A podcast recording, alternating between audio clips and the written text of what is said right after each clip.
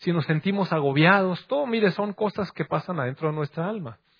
Y si usted se siente así, eh, déjame decirle que el Señor nos va a dar un mensaje a todos, incluyéndome a mí también. No crea que ninguno de nosotros somos los superhéroes, somos personas igual que ustedes, de pronto nuestra alma se desfallece igual que la de ustedes, y entonces solamente estamos cumpliendo una función, compartiendo la palabra. Pero mire, si me acompaña por favor al Evangelio de Mateo capítulo 11, Huele un pasaje que seguramente les será, les será muy fácil reconocer, les será a usted eh, conocido, pues. Y el Señor Jesús, eh, en el verso 27, el capítulo 11, bueno, voy a leer desde el, desde el 25. Dice que el Señor Jesús estaba respondiendo. Y bueno, no me voy a meter en el contexto de la respuesta que era, pero las palabras son muy importantes.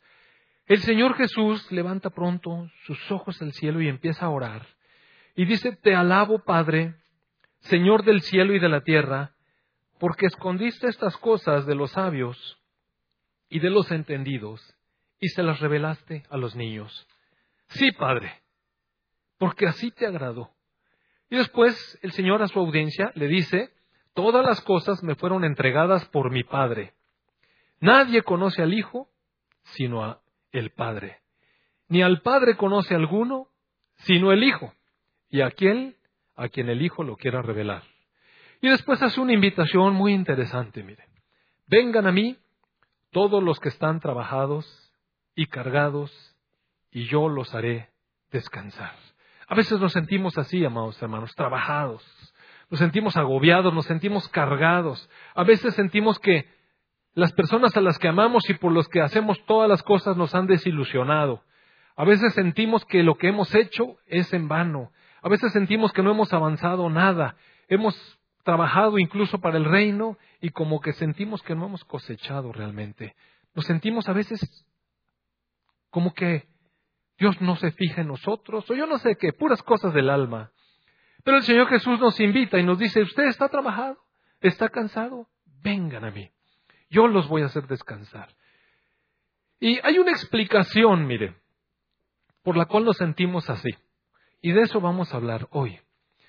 El Señor Jesús nos invita y nos dice, lleven mi yugo sobre ustedes y aprendan de mí, que soy manso y humilde de corazón, y hallarán descanso para sus almas. Entonces, existe una razón por la cual nuestra alma se cansa.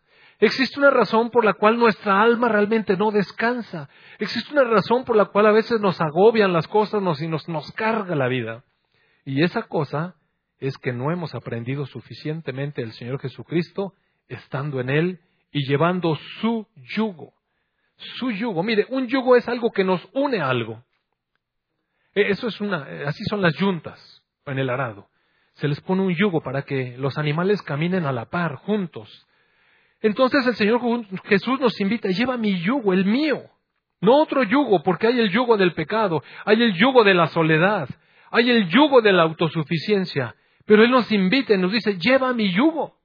Si estás cargado y estás trabajado, yo te voy a hacer descansar, dice el Señor Jesús, solamente ponte mi yugo sobre ti y aprende de mí, que soy manso y humilde de corazón, y hallarás descanso para tu alma.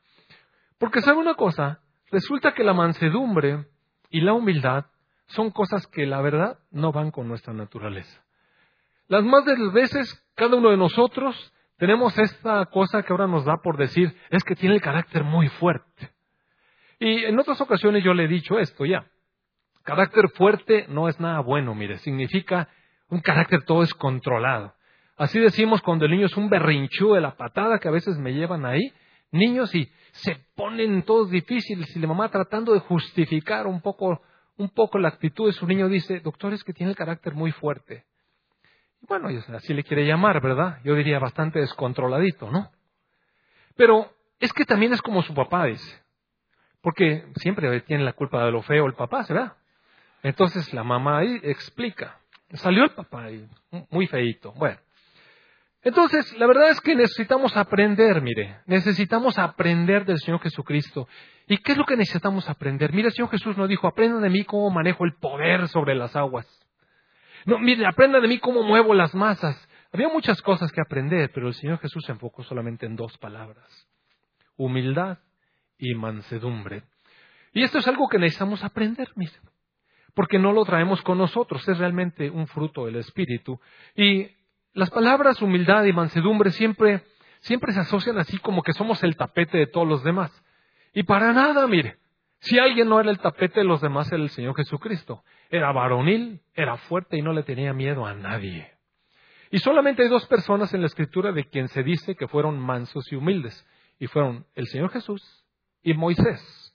Claro, Moisés habla de sí mismo y dice que él era un hombre como ninguno de manso en toda la tierra. Y ahí lo puede leer. Él escribió el Pentateuco, ¿verdad? Muy interesante.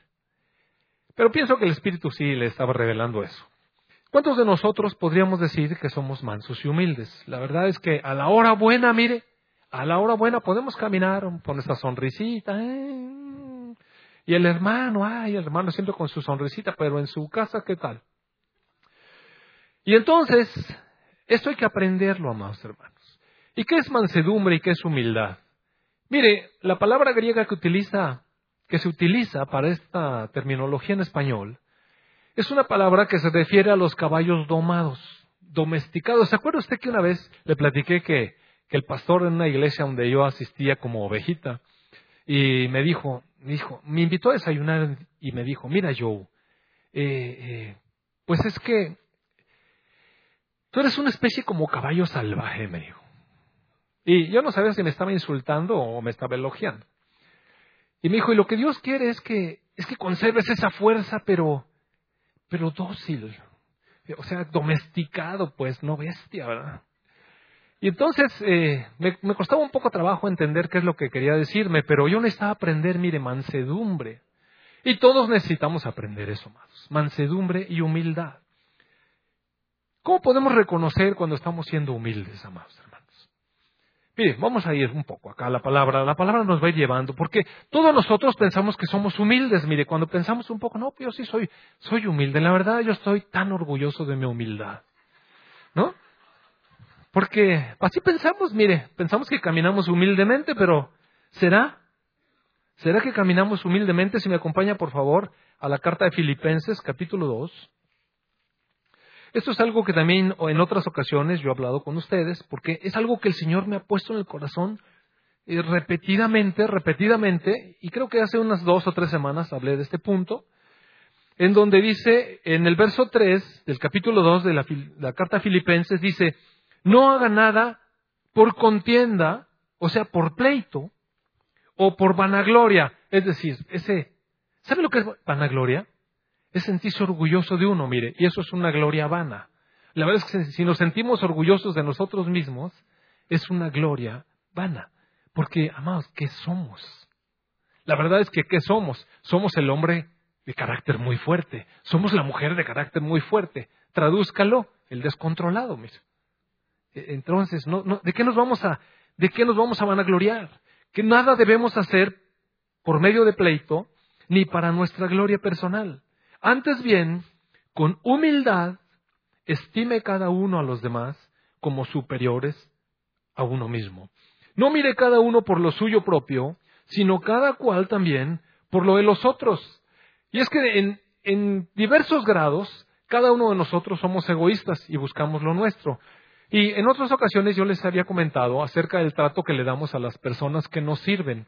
¿Sabe que cuando uno va a algún lugar y la persona que lo atiende está dándole a uno un servicio, en general es como respuesta a un pago. Ahora que fuimos a, Dallas, bueno, llegamos a los hoteles, usted sabe, y cuando, cuando uno llega al mostrador, casi siempre, o ya pagó, por adelantado, separó el cuarto, lo que sea, o lo va a pagar, pero usted va a entregar dinero a cambio de qué? De un servicio, mire, de un servicio. Y sabe que, bueno, eh, cuando uno paga, de alguna manera entra un, proceso psicológico ahí adentro que nos hace sentir superiores que la persona de la cual estamos comprando el servicio. ¿No le ha pasado? Uno, paga, dice, bueno, yo voy a pagar, es mi dinero, el dinero vale, y, no sé qué tanto, ¿no? Y, y, aunque usted no lo piense así, mire, así se siente uno. Y entonces, bueno, le dan el cuarto, nada menos, eso pasó, nos dieron nuestro cuarto, la persona ya amable, y cuando llegamos al cuarto lo abro, y lo primero que encuentro de entrada, ¿qué cree que fue? Una cucaracha patas para arriba. Hijo. ¿Y qué le dan ganas de uno hacer, mire? Por esta porquería posilga llena de cucarachas estoy pagando lo que estoy pagando. No les da, sale el coraje. Porque uno quiere un cuarto limpio. ¿A quién le gustaría tender la cama y salga la cucaracha? No, mire. Imagínese, ¿no? En otras circunstancias hace tiempo, mi esposa sabe muy bien las historias. No, hombre, yo hacía el pancho de la vida, mire. Como mi pastor me dijo, necesita ser un caballito domesticado, ¿verdad? Pero, pues todo me faltaba en ese entonces, entonces yo hacía, bajaba la administración, hacía la panchaleta, yo no quiero esa porquería de cuarto, quiero otro cuarto que esté limpio, sin cucaracha. Y bueno, gracias a Dios, mire, gracias a Dios de gloria en gloria, no que lo haya alcanzado ya, pero prosigo la meta. Y bajé serenamente, le dije, fíjese que hay una cucarachita. Y cuando le quise aplastar, bueno, la eché para afuera, pero que se mueve. Y dije, ah, no, mejor si bajo. Casi no hay viaje en que yo vaya con mi esposa que no nos cambiemos de cuarto por angas o mangas, ¿no? Siempre acabamos en otro cuarto, si no es que en otro hotel.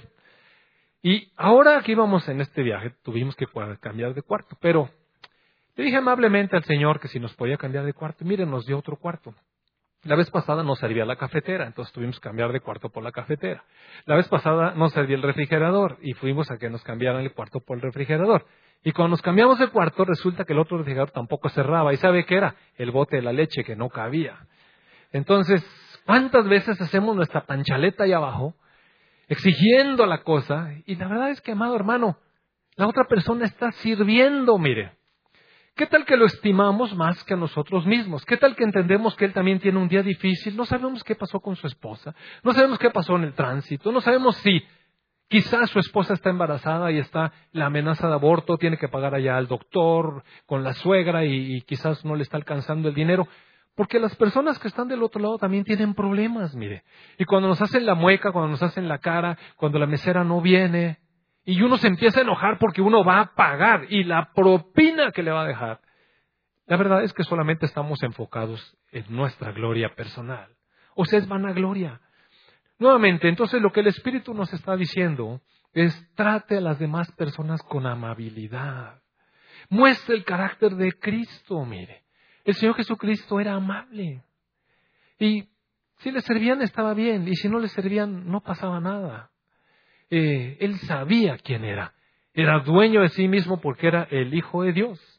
Entonces, con toda sencillez y amabilidad, trataba a las personas así, con amabilidad. Entonces, para saber si estamos caminando con humildad, revise cómo trata usted a las personas que le sirven, a la que le puso la cama allá, la camarera, el, del, el del restaurante, el del estacionamiento, hay tantas personas que nos sirven a la que de pronto le vamos a, dar un pago. A todas las personas, amados hermanos, revisemos, revistámonos, mire, aprendamos del Señor Jesucristo mansedumbre y humildad, sobre todo cuando no nos están dando el servicio que usted esperaría. En el mundo está bien, mire, el mundo haga sus, haga sus panchos. Ya lo hicimos mucho tiempo. Yo hice mis panchos estando en el mundo. Pero ya no nos queda, mire, el, realmente el Señor nos está diciendo, expresa el fruto, eh, toma el yugo de Cristo y aprende de Él en esas circunstancias complicadas. Yo sé que tenemos el derecho, pero ¿qué tal que mostramos el carácter de Cristo? Ahora voy a ir a un poco más cerca, aparte de todas las personas, todas, todas esas personas que están alrededor de nosotros sirviéndonos.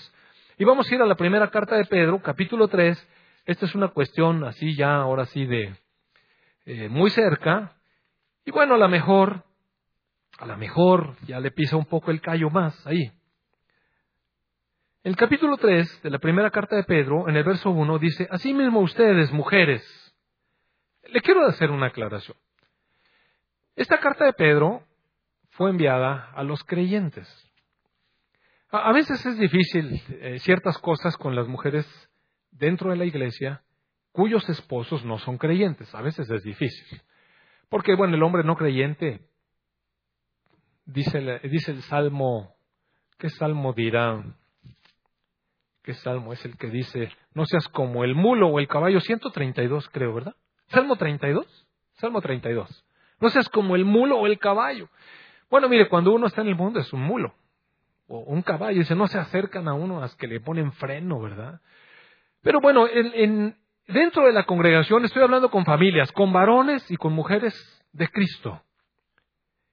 Dice, asimismo ustedes mujeres, estén sujetas a sus maridos, para que también los que no creen a la palabra sean ganados sin palabra por la conducta de sus esposas.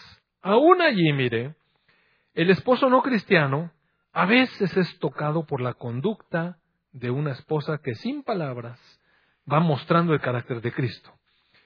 En el verso 3 dice, su atavío, amadas hermanas, que su atavío no sea el externo de peinados ostentosos, de adornos de oro o de vestidos lujosos. Mire, esto, amadas hermanas, no quiere decir que tiene uno que andar todo chalanguado. No, no, no está diciendo eso. Mire, la palabra no nos prohíbe vestirnos bien o que su esposo le compre unos aretes bonitos. No, no, no está hablando de eso. Está hablando de que no pongamos nuestra esperanza allí. Y así como nos vestimos y escogemos, si usted se para delante del espejo y dice, mire, cuando se para delante del espejo casi siempre sume aquí. Y se para así, ¿verdad? Y se ve uno por acá, por allá, toma su mejor pose y no se le olvida que cuando sale. Pero no importa, mire. La cosa es que así como se viste y le gusta verse bien, le gusta, sabe que la palabra nos invita a que el atavío, lo que, de manera que nos vistamos, es una palabra para las mujeres y también creo que sirve para los hombres, sea el interno. Que su atavío, su vestido, antes de ponerse la ropa de afuera, vistas en el corazón, con un corazón incorruptible, con un espíritu afable y apacible, o sea, dulce. Dulce. Mire usted en su casa, quiere cosechar. Dulzura, paz, armonía. Y está hablando con las mujeres en serio, porque la mujer sabia edifica su casa, pero la mujer necia, ella sola la destruye con sus actitudes, con sus manos, dice la escritura. Entonces, este es un mensaje, mire, no es una iglesia machista que le habla a las mujeres a que se sometan. Es el Espíritu de Dios diciendo cómo es el orden, el orden dentro de la familia que Dios instituyó. Y el orden que agrada a Dios es que la mujer se vista de un corazón afable y apacible porque es de estima delante de Dios y de gran estima. Cuando usted hace eso, sabe que Dios se agrada. ¿No le parece que es muy revelador? Dios dice a la mujer, ¿sabes que a mí me agrada cuando tú te vistes tu corazón de apacibilidad, de afabilidad, de amabilidad, así tranquila? O sea, deja tu carácter ese, ese carácter, es que soy mujer de carácter. Bueno, sí está bien. Ahora entra en mansedumbre y entra en humildad. O sea, aprende a tener tu fuerza bajo control. No se trata de perder la fuerza, se, trata de tener la fuerza controlada. Y eso es aprender afabilidad, amabilidad y apacibilidad. O sea, trae paz a tu hogar, mujer. ¿Por qué? Y dice, porque así también se ataviaban en otro tiempo aquellas santas mujeres que esperaban en Dios estando sujetas a sus maridos. ¿Por qué estaban aquellas mujeres sujetas a sus maridos? Porque estaban esperando en Dios, mire. Esperar en Dios es saber que Dios tiene la causa de nuestra vida en su mano. Eso es esperar en Dios. Sara le decía a Abraham, Señor, y lo obedecía en todo. Y ustedes han sido, han venido a ser hijas de Sara, si hacen bien y no tienen temor de ninguna amenaza. Ustedes, esposos, lo bueno es que la escritura siempre es muy balanceada, es muy balanceada. Dice los hombres, ah, es por así. Como me dijo una vez uno, que por aquí está, que no le voy a decir quién fue, cuando fue el primer curso de matrimonios y le dije, la mujer debe estar sujeta a su espíritu, sacó su plomón amarillo y dije, este está bueno, y que lo subraya. ¿Te acuerdas, Miguel? Digo, es que él fue testigo. Híjole, mano. Pero mire, a los esposos también. La palabra nos, balancea. Y ustedes, maridos, igualmente, igualmente es igual. O sea, igual, vivan con ellas sabiamente. Denle honor a la mujer como a un vaso más frágil y como a herederas de la gracia de la vida, para que sus oraciones no tengan estorbo. Es decir, Dios también se agrada con el hombre que le da a su esposa un lugar de delicadeza, mire. Dice aquí la escritura que la mujer es más delicada y sabe que no tiene nada de malo, más hermanos. Yo sé que las mujeres ahora quieren estar en todas las competencias, mire. Hay mujeres que son de, de alto rendimiento en las carreras, nos dejan a todos los que estamos aquí, pero fácil nos dejan, ¿no? y corren más rápido que nosotros. También he visto mujeres que ahora le entran al box y oigan, yo no paso ahí con ellas, ni me pondría tantito, ahora me surtiría una buena. Entonces, hay mujeres muy fuertes, pero aún así, mire, en medio de la fuerza, ya cuando se trata de un hombre como una mujer, si usted pone un púgil, un boxeador que ha aprendido técnica, contra una mujer igual, de su mismo peso, que ha aprendido técnica, mire, se la surte feo. Porque el hombre es más fuerte, o sea, así es. Así hizo Dios la naturaleza, pues. Entonces lo que nos invita Dios es que no hagamos uso de nuestra fuerza, sino que hagamos uso de la sabiduría. Y que tratemos a nuestra esposa con delicadeza porque ella es más delicada, es menos fuerte.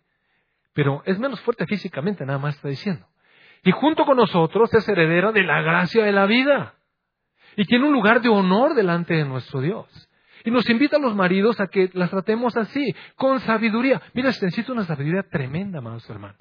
De verdad, mire, ayer iba yo a, todos los sábados nos vamos mi esposa y yo a desayunar, todos los sábados nos vamos a desayunar. A veces nos alcanzan nuestros hijos, ah, cuando eran chiquitos los llevábamos, pero ahora pues, a veces van y a veces no van. Entonces, le digo en la mañana, nos despertamos con el despertador, le digo, Car, ¿quieres ir a desayunar? Oiga, tenemos años y años y años yendo a desayunar. Pero bueno, hacía frío, la vi ahí metida en sus cobijitas, ¿verdad? Y dije, a lo mejor por el frío no se quiere parar, ¿quieres ir a desayunar? Me dice, como tú quieras. Dije, no, pues por eso te estoy preguntando que si quieres ir a desayunar, ¿verdad? No, pues como tú quieras. Bueno, mira, es que si es como yo quiera, yo nomás te diría, bueno, párate que nos vamos a ir a desayunar. ¿Quieres que te diga así? Y se queda pensando. A veces sí me gusta que me digas así y a veces no me gusta que me digas en la torre. A veces sí quiero que me digas que sí vamos y a veces quiero que tú digas que vamos. Y yo dije, no, pues se recita sabiduría de lo alto. ¿Cómo voy a saber yo cuándo quiere? ¿A poco no? ¿No le ha pasado que a su esposa así? Yo sí quiero que me invites o quiero que digas y tú mandes. Entonces, amado hermano, para saber eso, apenas el Espíritu Santo, mire. Y entonces, eh, esa es la manera de llevarnos a nuestra casa bien. ¿Usted cree que si el ambiente está bien en nuestra casa no vamos a tener paz en nuestra alma y descanso en nuestra alma? Mira, el primer lugar que da inquietud para trabajar y para vivir y para hacer lo que tengamos que hacer es el ambiente del hogar. Entonces, la esposa siembra el ambiente en el hogar, le pone el toque, le pone esa cereza en el pastel. Amada hermana, el Espíritu Santo le está hablando realmente a que trate de cultivar, que aprenda del Señor Jesucristo, aprenda mansedumbre, apacibilidad, humildad, porque es bajarse, mire. Eso es realmente humildad, bajarse. Y nosotros, los hombres, sí, ya sabemos que somos más fuertes, pero pues, ¿qué, tiene de malo darle a nuestra esposa el, lugar y, y, verla con, como a una cosa frágil, ¿verdad? Entonces, bueno, ese es el ambiente en casa y eso es una buena manera de medir, medir más o menos cómo va la cosa con nuestra humildad. Otra, otro aspecto, si me acompaña por favor a Gálatas 6, otro aspecto que también nos va marcando o nos va midiendo, una de las cosas que nos permite darnos cuenta cómo es que estamos aprendiendo mansedumbre, está en Gálatas 6, verso 1, dice, hermanos, bueno, voy a leer un poco más atrás para tener el contexto. De hecho, en el capítulo 5 de Gálatas está hablando acerca de los frutos de la carne y de los frutos del Espíritu. Supe que la semana pasada Rogelio habló acerca del Espíritu y me dijeron que predicó muy bien, yo no he tenido oportunidad de escuchar la predicación, pero en el verso 22 dice, el fruto del Espíritu es amor, es gozo, es paz, es paciencia, es benignidad, es bondad, es fe, es mansedumbre, otra vez, ¿verdad? Mansedumbre, humildad, y contra eso no hay ley. Los que son de Cristo han crucificado la carne con sus pasiones y deseos. Si vivimos por el Espíritu, andemos también por el Espíritu. No nos hagamos vanagloriosos otra vez. Cuando uno se pone encima de otra persona, está utilizando la, la gloria personal que es vanidad. Es una gloria inútil. No nos hagamos vanagloriosos irritándonos unos a otros. Mire, es vanagloria que uno irrite a otra persona. es vanagloria envidiar a otra persona. Y entonces el apóstol Pablo aquí le pusieron un 6, pero si usted se fija es una carta, entonces no tenía esos versículos, era una carta. Hermanos, si alguno fuera sorprendido en alguna falta, ustedes que son espirituales, restáurele con espíritu de mansedumbre, considerándote a ti mismo, no seas que tú, no sea que tú también seas tentado. Sobrelleven los unos las cargas de los otros y cumplan así la ley de Cristo. Es decir, otra de las manifestaciones de la humildad donde se puede poner en práctica lo que necesitamos aprender es la manera en cómo juzgamos a las demás personas, especialmente a los hermanos en la fe. Si usted recuerda, cuando estamos ya en la fe y sabemos que nuestros hermanos están en la fe, pues sabemos que hemos sido justificados, santificados y casi glorificados con el Señor Jesucristo. Y es una verdad. Pero ¿qué pasa cuando vemos caer a un hermano? ¿Cómo es que juzgamos? Mire, juzgamos con severidad y empezamos. Supiste que Perengano se le dio el tropezón y no sé qué, metió la pata y no sé qué. O sea, ¿qué viene a nuestro corazón cuando alguien cae dentro de la iglesia? Cuando alguien se da un derrapón. ¿Qué viene? ¿La severidad en el juicio? Ah, sí, para eso me gustaba. Si por eso no va aquí, no va allá, y no va a la oración, es un hipócrita doble cara. Y oiga, de repente sale de nuestro corazón un juicio tan severo, amados hermanos. Y la palabra nos dice, nos dice, si, tú sorprendes a alguno en alguna falta, es posible que sí, mire. Y la iglesia estamos para ayudarnos unos a los otros. No quiere decir que seamos tolerantes tampoco con el pecado de los hermanos. Pero si les sorprendemos en alguna falta, ¿qué tenemos que hacer? ¿Qué tenemos que hacer? Mire, dice, ustedes que son espirituales, y Pablo lo da por hecho, ¿verdad? Están andando en el espíritu, ¿verdad? No en la carne. Son espirituales. Bueno, entonces vayan con él y restáurenlo. La iglesia tiene un ministerio de restauración, no de destrucción, no de apalear al que se cayó, no de juicio, no de sentencia, sino de restauración. Claro que tenemos que ir con nuestro hermano y hablarle la verdad y tratar de ayudarlo a que salga de esa vida pecaminosa en la que se metió. Perdón, o de ese problema en el que está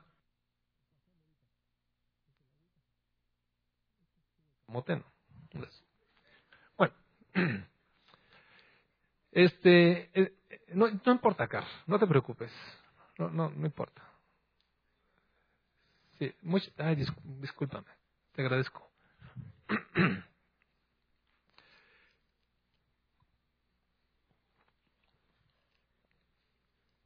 Entonces no se trata de que en la iglesia estemos tolerando el pecado de todos. Bueno, pues es que el hermano, pobrecito, pero tiene debilidad. Por eso, sí, sí, ya sabemos que en la carne tenemos muchas debilidades, pero en Cristo todo lo podemos. Entonces vamos con el hermano y con amabilidad, ¿verdad? Con mansedumbre lo restauramos. Amado hermano, mira, ok, se te fueron los pies. Ven nuevamente a la presencia del Señor y, lo levantamos. Eso no quiere decir que estemos alimentando que siga haciendo lo mismo. Mire la palabra, a veces nos invita, sabe que en una de las cosas que estábamos platicando con este eh, pastor hermano ayer, él me platicaba alguna cosa que pasó y, estaba tratando de resolver cómo, cómo resolver un problema en una iglesia. Y la verdad es que la palabra tiene las respuestas. Mire, nada más es cosa de ser obediente, ¿verdad? Si, si nosotros encontramos una persona que está andando mal, ¿Qué tenemos que hacer? Pues ir con la persona y decirle, amado hermano, mira, veo que está esto. ¿Es así como es? O, a lo mejor son mis ojos, ¿verdad? Porque no sabemos. Mire, no sabemos. Recuerdo una vez, teníamos una pareja en la casa, unos amigos nuestros, hace muchos, muchos años. Y la esposa se enojaba mucho con su esposo. Él era, una, era, de esos hombres bonachón. ¿Sí conoces eso, verdad? Bonachón nunca le decía nada a su esposa, nunca le regañaba a su esposa, nunca le levantaba la voz, un bonachón, pero mire, era bien largo, ¿verdad? Bonachón, bonachón, pero bien que se le iban los ojos por allá. Y más que los ojos, ¿verdad?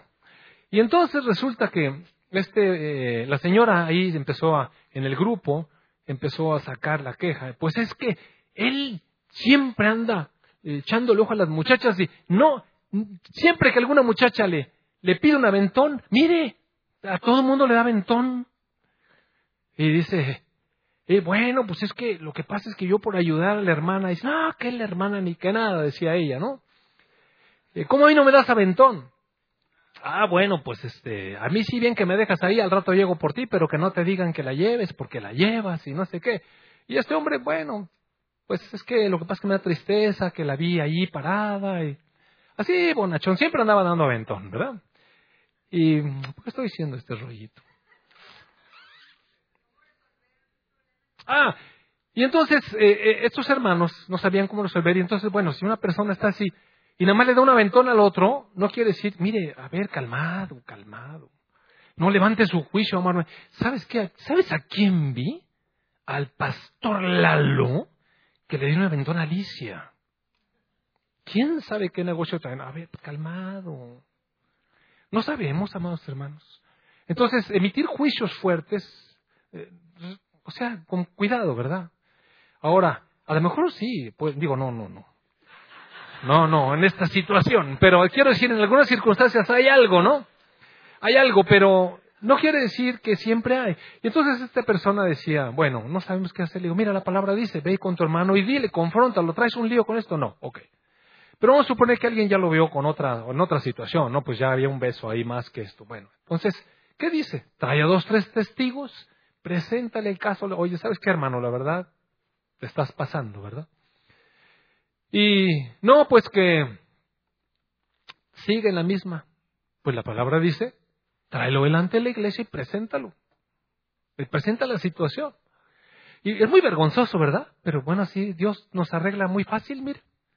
Y ya. Si no les hace caso ni a la iglesia, pues córranlo. Ténganlo por gentil y publicano. Y aquí no, amado hermano.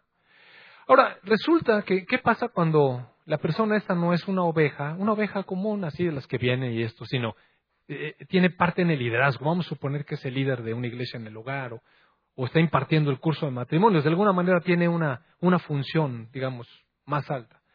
Pues se le exige más, ¿verdad? Porque así dice la palabra. No se levanten muchos maestros entre ustedes, porque al que mucho enseña, luego se le va a exigir más. Entonces, eh, eventualmente así, pero mire, toda la, escritura está. Total que siguió las reuniones en la casa con este señor, y ya que nos íbamos, de repente una de las personas que estaba ahí dice, ay, no ha llegado mi esposo, y, y, dice el señor ese, si quiere yo la llevo. Le digo, oye, tú no aprendiste nada. ¿eh? Toda la noche estuvimos hablando de eso, y ya se había apuntado otra vez. Entonces, a veces necesitamos aprender humildad, sencillez, mansedumbre, control, dominio propio y esas cosas. Pero cuando descubramos a alguien que realmente está en una falta, entonces, con espíritu manso, debemos considerar que también nosotros podemos ser tentados. Y mira, hay dos, tipos de tentación. Incurrir en lo mismo que ellos hicieron. Déjame platicarle que una vez a mí se me ocurrió hacer unas declaraciones muy fuertes sobre un líder que yo tenía sobre, sobre mí. Y se me fue la boca en decir todo lo que yo vi mal en su vida. Mire, nada más pasaron unos años y yo me fui de bruces en la misma, mire. Me caí con la misma piedra. Entonces, debemos ser cuidados con lo que hablamos, cuidadosos con lo que hablamos. ¿Por qué? Podemos ser tentados también. Es decir, podemos ser tentados en la misma cosa que estamos juzgando, pero otra tentación, alguno dice, pues yo nunca voy a hacer eso. ¿Sabe qué? Su tentación es, cuando usted es el perfeccionista, el que se manda, yo nunca voy a hacer eso. Bueno, ¿sabe una cosa? Usted está en la tentación de ser un santurrón y andar juzgando a todos los demás porque usted es el santurrón. ¿Cómo es posible que estos hermanos, mire, amado hermano, si va a hablar, que sea para restauración y que sea con la ley de Cristo. ¿Sabe cuál fue la ley de Cristo?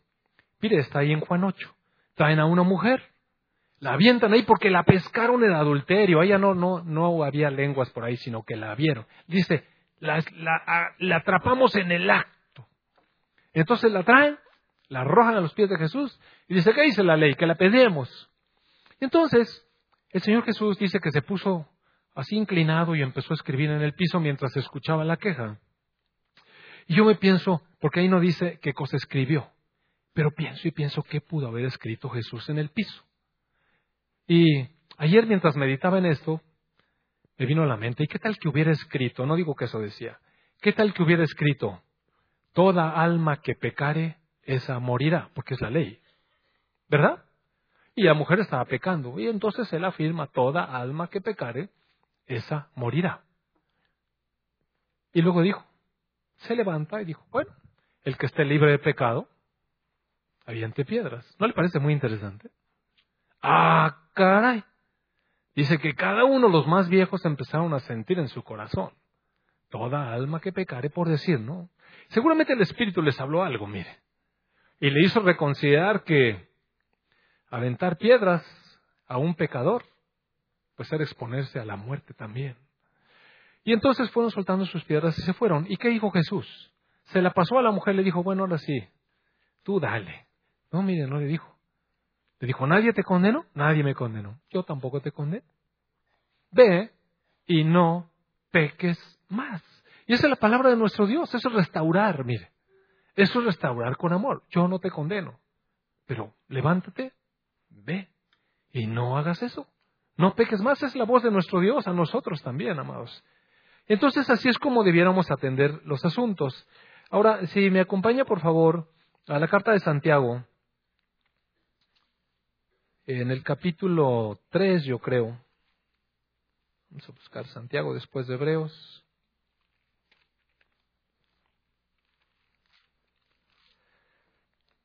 En el capítulo 3 hay otro punto en el que con mucha frecuencia necesitamos aprender mansedumbre y humildad.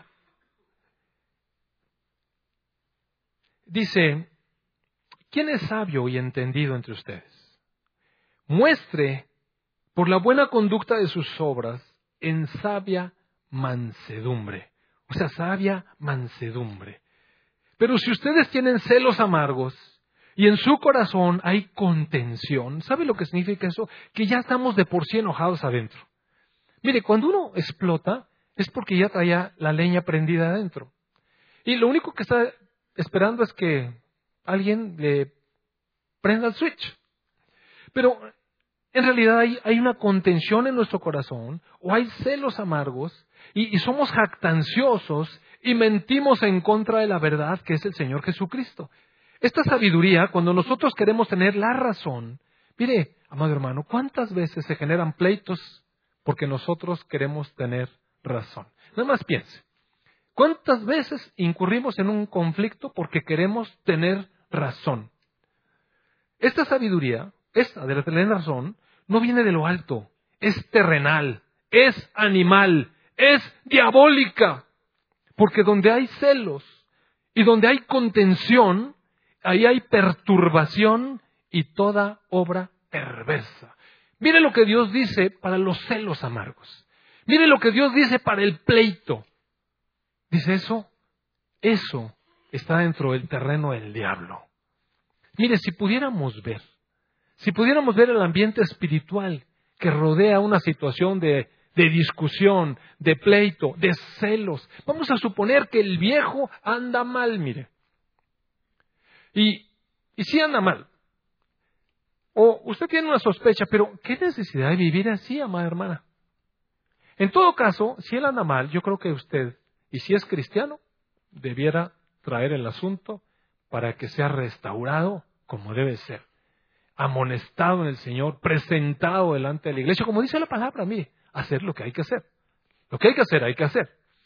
Pero, ¿de qué le sirve estar eh, viendo a ver a qué hora se mete al baño para ir a escarbarle el teléfono? O para estar celando y celando y celando y pleiteando. Oiga, por el amor de Dios, eso no es vivir. Eso no es vivir.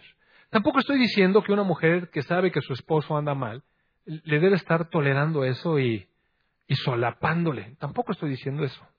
De hecho, a Dios no le agrada. Pero eventualmente uno va, presenta la situación y mire una mujer con toda dignidad, con toda dignidad le puede decir a su esposo, mira, mira mi amor, porque lo ama. Si vamos a reclamar algo es por amor. O, o, o ¿para qué quiere pelear con él que esté con usted si no lo ama? Pues nada más piense. ¿Para qué le reclama que usted con usted? Si no lo ama, pues que, que se vaya con otra. Pues si no lo ama, que se vaya. Pero si sí lo ama y lo quiere tener con usted, pues hable con amor. Mi amor, esta es la situación. Yo soy tuya. Delante de Dios yo te ofrecí mi vida. y mi fidelidad. Y yo estoy aquí. Pero tú también ofreciste lo mismo, pero si tú tienes otra situación y prefieres, mira, amado, aquí están tus cosas, que te vaya muy bien, Dios te bendiga. Libre, mire. Fácil. ¿Para qué pelear, amados hermanos? Yo no entiendo realmente esa postura de los celos, un peleadero tener el cuate ahí, estar, seguir peleando con él ahí. Bueno, pues, ¿qué es eso, pues? O sea, ¿para qué lo quiere allí para pelear? Sí, sí le cae. Sí entiende que solamente el diablo tiene esas estrategias, mire. Dele libertad. ¿Te quiere decir? Muy bien. Porque sabe una cosa, dice, bienaventurado el hecho sin mancilla. O sea, eventualmente Dios nos dice, ¿sabes qué? No, la mancha no. Ponga raya, con dignidad. no haga pleito callejero, no, no de tamalera, mire. Espero que ninguna señora que haga tamales y me lo vaya a tomar. Pero digo, no, no haga pleito así de, vecindad, pues, de corriente, pues, sino con dignidad. Mi amor, te amo, te ofrecí mi vida, aquí está tu casa, somos tu familia, pero si no la quieres, mi amor, aquí están todas tus cositas en la calle, mi amor. Mi amor, goodbye. Y pues ni modo, mire, que es difícil, sí, que la cosa va a poner la patada, sí, pues a veces es la única forma. A veces es la única forma, porque seguir aguantando cosas así, pues se hace uno cómplice de la mugre. Entonces, bueno, eventualmente, ¿no? Digo, solamente estoy diciendo así, pero donde existe esos celos y ese pleito, esa, ese corazón contencioso, dice que es del diablo, es terrenal, es animal. O sea, ¿qué, le puedo uno decir a una gente? Está muy fuerte, ¿verdad? Que no seas animal. ¿Qué, ¿Qué estás haciendo con eso? Pero la sabiduría de lo alto, primero es pura, después es pacífica, es amable, es benigna, es llena de misericordia y de buenos frutos. No hay incertidumbre en ella ni hipocresía. Vamos a suponer que el hombre realmente reconoce, le pide perdón a la mujer, ahí le dice, por favor, te lo ruego, dame una oportunidad. Bueno, si le ama, si trae la ley de Cristo, pues tiene misericordia. O sea, todo se puede arreglar, mire. Sí se puede arreglar. En un corazón sabio de lo alto, benigno, lleno de misericordia, amable, pacífico, pues claro que se abre. Y el fruto de justicia se siembra en paz para aquellos que hacen la paz. En el verso 5 de ese mismo capítulo dice, piensan que la escritura dice en vano que el Espíritu que Él ha hecho morar en nosotros nos anhela celosamente. O sea, el Espíritu de Dios realmente nos cela, nos ama. Nos quiere para Dios. Dice, Él da mayor gracia. Por eso dice, Dios resiste a los soberbios y da gracia a los humildes. Sométanse pues a Dios, resistan al diablo y oirá de ustedes. Mire, una de las cosas que nos da más inquietud en nuestra alma es que el diablo esté rondando y tenemos que correrlo en nuestra vida. Pero mire, a veces optamos por las, por las formas externas y nos ponemos a reprender al diablo con unos gritos impresionantes como como que estuviera un diablo sordo. Pero mira, la cuestión es, resistan al diablo. ¿Y en qué debemos de resistir al diablo? Pues en que viene a meter contención a nuestro corazón. Nosotros podemos decir, no, no te voy a dar la oportunidad que guíes mi corazón a eso, ni a los celos, ni al pleito, ni a nada, sino con toda amabilidad voy a decir lo que tengo que decir, porque me voy a someter a mi Dios, me someto a mi Dios, yo me acerco a mi Dios y Él se acerca a mí y entonces la palabra dice, pecadores, limpien sus manos y los de doble ánimo, purifiquen sus corazones, aflícanse y lamenten y lloren, que su risa se convierta en lloro y su gozo en tristeza. Humíllense delante del Señor para que Él les exalte. El camino del cristiano es así, amados hermanos. No es tratando de autoexaltarnos ni vanagloriándonos, porque ese es un camino que lleva al cansancio del alma, mire. Y lo que el Señor Jesús nos está diciendo, así como era, como así como le hacían, así no es. El camino conmigo es llevar mi yugo, llevar mi mansedumbre, llevar mi humildad, y entonces viene la paz para su alma. En la primera carta de Pedro, nuevamente, si me acompaña, por favor.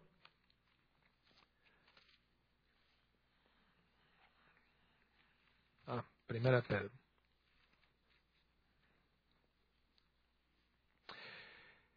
Dice, eh, eh, ¿dónde dice? 3. 3.15 dice, santifiquen a Dios el Señor en sus corazones y estén siempre preparados para presentar defensa con mansedumbre y reverencia ante todo el que les demande razón de la esperanza que hay en ustedes.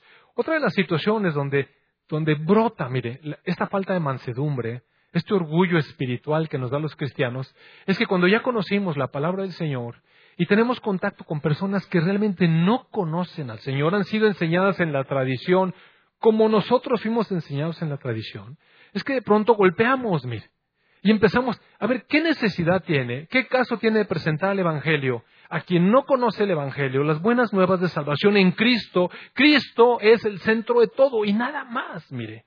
Nosotros lo sabemos. Pero cuando nosotros vamos con las personas que todavía no conocen la palabra, que no les ha sido revelado el Evangelio, ¿qué empezamos a decir? No es que tú, que la Virgen, mire, no entre en eso.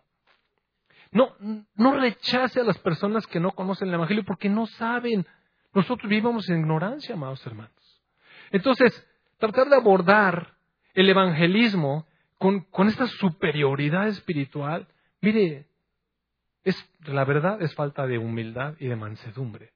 No tiene caso que le peleemos a la gente lo que no sabe, sino que con mansedumbre, con mansedumbre y reverencia, estemos preparados para presentar defensa al que nos demande la razón de la esperanza que hay en nosotros. Y leí una frase que me gustó muchísimo, esa me gustó muchísimo. ¿Sabe qué es presentar el Evangelio a otros? Es como un pordiosero que va con otro pordiosero a decirle dónde hay pan. Porque eso es lo que éramos en realidad, amados. Sin jactancia en nuestro corazón, sin vanagloria, sin orgullo espiritual, sino, ¿sabes que Yo estaba igual, pero yo sé dónde hay pan. No estoy mejor que tú. No es que ahora yo sí sé y tú no sabes sino sabes dónde está el pan, sabes dónde está el descanso para nuestra vida en Cristo. Me gustaría que conocieras al Señor Jesucristo. Mire, lo demás, Dios lo revela, amados hermanos. Entonces, sin contienda en nuestro corazón, debemos de presentar el Evangelio. Y por último, por último, esta es una de las cosas más difíciles realmente. También está en Primera de Pedro, en el capítulo 2. Eh, es una cuestión de cuando se toca se toca nuestra, nuestra autoestima. Esta cuestión de la autoestima que está tan, tan, eh, tan popular en nuestro tiempo, la autoestima, la autoestima. Mire, le voy a decir que cuando yo era niño eso no se sabía. Ni, ni, se sabía eso de la autoestima. Y todas las generaciones para atrás, olvídese que alguien tuviera autoestima pues uno caminaba en la vida como sea. Si le reprobaban un año, pues el otro año había que echarle ganas y salir adelante. No tenemos que pasar a todos los niños de la primaria para que no se lastime su autoestima. Imagínese uno más, ¿no? Por eso tenemos las generaciones que tenemos, ¿verdad? Y entonces, o, sea, hemos caído a veces eh, eh, en una situación que el mundo lo maneja muy bien con su psicología. Y el alma siempre quiere sobaditas. Mire, el alma quiere sobaditas. Uno va con el psicólogo y el psicólogo le da sobaditas a su alma. Tú vales, tú eres. Y si es verdad. Mire, ¿sabe qué? Si es verdad. Somos valiosos porque Dios nos consideró la cúspide de su creación por encima de todo lo demás. Nos dedicó un tiempo. Claro que somos valiosos. Pero el problema, el problema de alimentar el alma de esta manera es que uno se piensa que es valioso por uno mismo. Y amados hermanos, somos tan llenos de defectos, estamos tan imperfectos, somos tan orgullosos, somos tan vanagloriosos, somos tan jactanciosos que lo que menos necesita un alma, mire, para tener realmente paz, son esas sobadas. Y se lo quiero decir así con todas las letras. ¿Sabe que eh, cuando yo me gustaba leer filosofía hace muchos años, leí un libro de un autor, un filósofo que se llama Eric Fromm, a lo mejor algunos de ustedes han oído de él o han leído sus obras, y tenía un libro que es la cúspide de sus publicaciones que se llamaba Miedo a la libertad. Y en este libro, este hombre alcanzó a entrever, porque no era creyente, aunque sabía de Jesucristo, eh, alcanzó a entrever el problema que tiene el hombre que ha salido de la creación. Él decía que el problema del hombre es que no se sentía parte de la creación. Todos los animales, decía, y toda la naturaleza está contenta consigo mismo porque es parte de la creación, pero el hombre no sabe qué hacer, porque está por encima. Y entonces tiene tanto miedo a ser libre que se, se, apachurra y no sé qué tanto rollo traía con esa cosa. Pero sí se dio cuenta. En realidad, lo que nosotros sabemos es que una vez que nosotros nos salimos del plan de Dios, luego no sabemos qué hacer. Tenemos que llevar nuestra autoestima con nuestra propia fuerza, mire. Tenemos que llevar nuestra autoestima con nuestros logros. Y entonces, cuando alguien toca esa autoestima de los logros, de repente resonamos muy fuerte y eso nos genera muchos conflictos. Pero mire, dice, le voy a leer estos, estos pasajes. En el verso 11 dice, amados, les ruego, como extranjeros y peregrinos, está diciendo, ustedes van a pasar por la tierra así, son extranjeros, no tienen, no tienen nacionalidad gringa ni mexicana. No se preocupe, es un extranjero. Es un peregrino, solamente va de paso. Abraham lo entendió bien, era un hombre riquísimo. ¿Y sabe qué construcción hizo? Nada. Vivió en tiendas. Tenía una heredad tremenda, pero no construyó porque sabía que era un extranjero. Solamente estaba de paso. Así, así como extranjeros y peregrinos, absténganse de los deseos carnales que batallan contra su alma. Mantengan buena su manera de vivir entre los gentiles.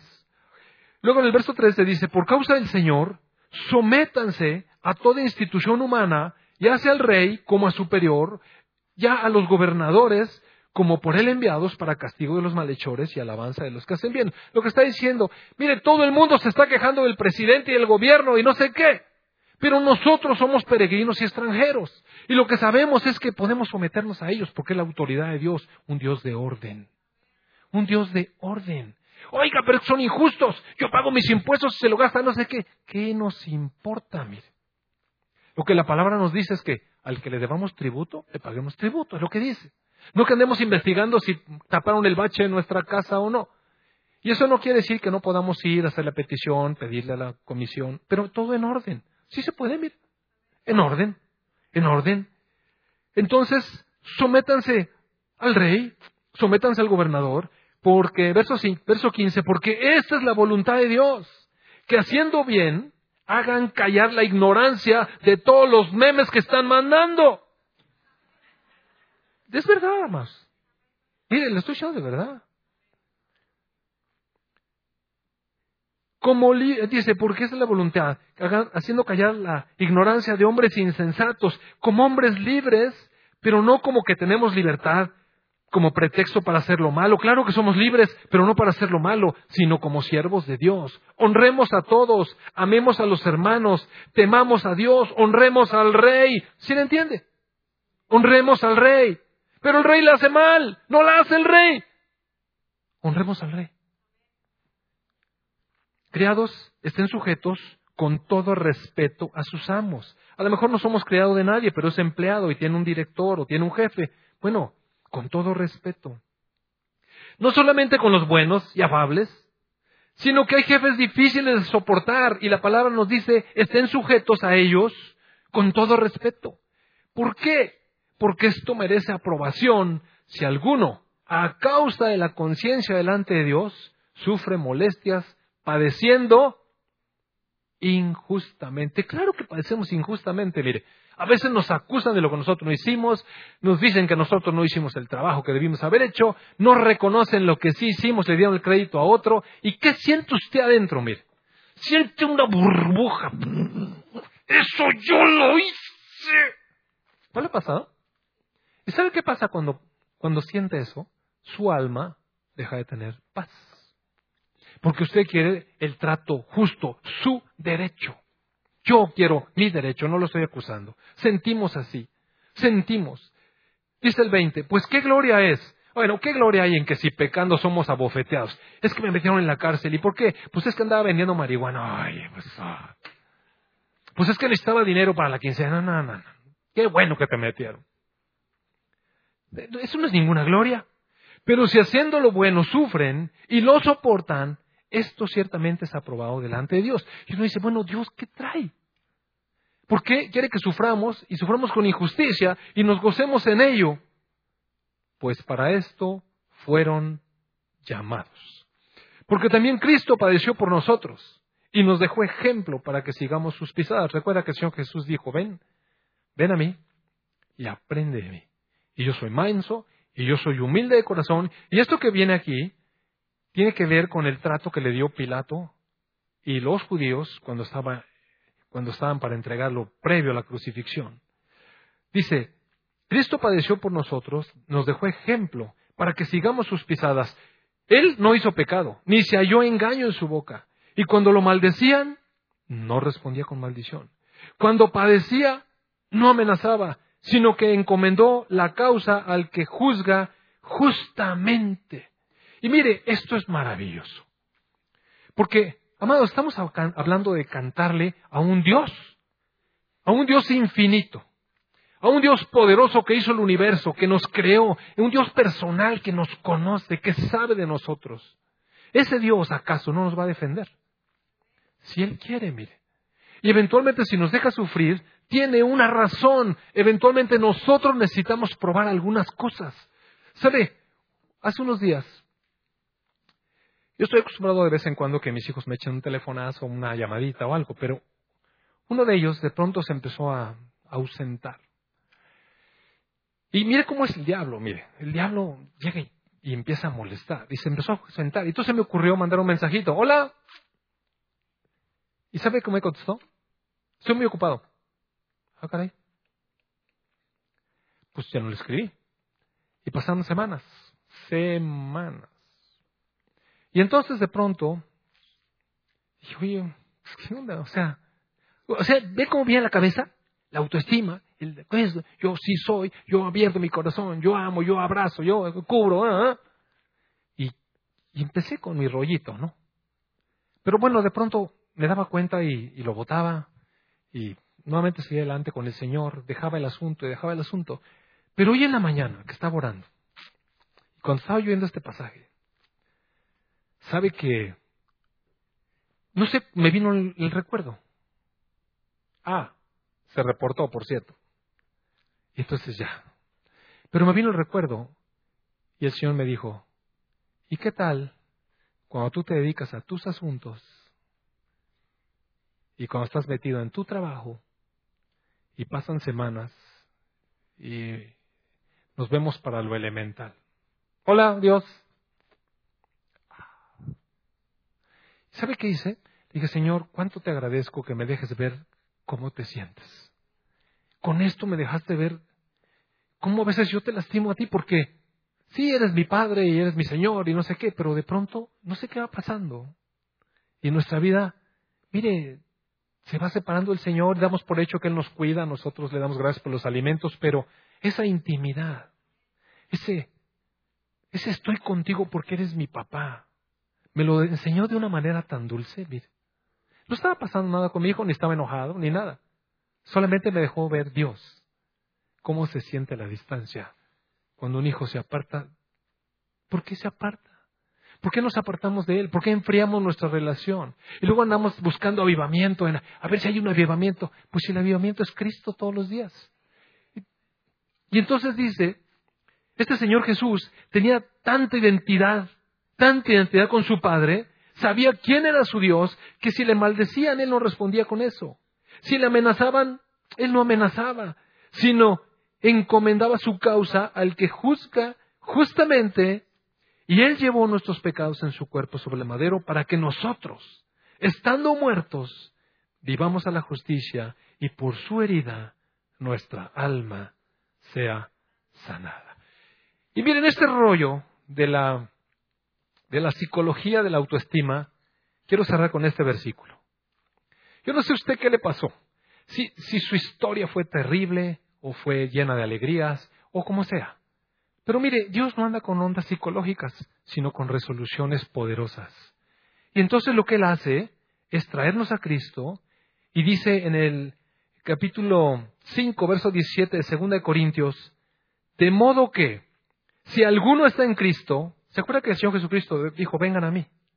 ¿Están cargados? ¿Están trabajados? ¿Se sienten mal? Vengan a mí.